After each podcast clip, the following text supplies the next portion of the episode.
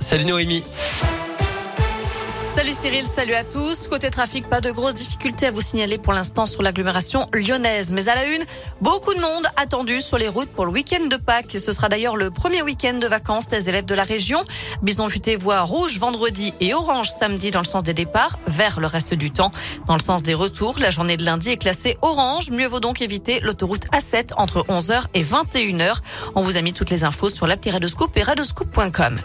Les travailleurs et travailleuses du sexe ont manifesté aujourd'hui à Lyon. D'après Lyon Capital, un rassemblement était prévu à midi, place de la Comédie, pour dénoncer la loi de pénalisation des clients de 2016, un texte qui aggrave leurs conditions de travail et leur précarité. Une bonne nouvelle pour le Beaujolais. L'UNESCO a renouvelé le label Beaujolais Géoparc mondial pour les quatre prochaines années. Il a aussi été étendu à trois communes du sud Beaujolais, l'Arbrel, Sarcey et Bully. La qualité de l'air se dégrade légèrement à Lyon et dans sa région. L'impact des particules du Sahara devrait être faible aujourd'hui, mais les concentrations d'ozone repartent à la hausse. La qualité de l'air va de moyenne à dégrader selon Atmo Auvergne-Rhône-Alpes et devrait continuer à se dégrader demain.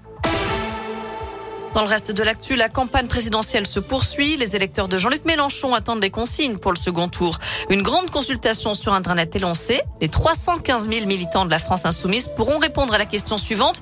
Quelle position souhaitez-vous adopter pour le second tour? Sont proposés l'abstention, le vote blanc et le vote Emmanuel Macron. En revanche, la question d'un vote en faveur de Marine Le Pen ne sera pas posée. Et après sa déroute au premier tour, le PS réunit son Conseil national mardi, une sorte de parlement du Parti socialiste pour tirer le bilan de la présidentielle et conclure d'éventuels accords pour les législatives.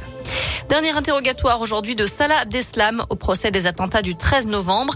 Le, 30 mars dernier, le seul membre encore en vie des commandos qui ont fait 130 morts avait fait valoir son droit au silence. Cette fois, il doit être interrogé sur les heures ayant suivi les attentats auxquels il dit avoir renoncé et sur sa cavale qui a duré quatre mois. À l'étranger, le président ukrainien Volodymyr Zelensky appelle l'Europe à agir avant que d'autres pays ne soient attaqués par la Russie. Si l'Europe perd du temps, la Russie utilisera ce temps pour étendre la zone de guerre. Voilà ce qu'il a déclaré face au Parlement estonien.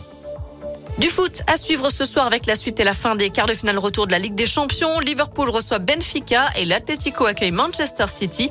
Coup d'envoi à 21h. Je rappelle qu'hier, Villarreal et le Real Madrid se sont qualifiés pour les demi. Enfin, la famille Taquin s'est agrandie au parc animalier d'Auvergne. Deux bébés taquins de Michmi sont nés fin février.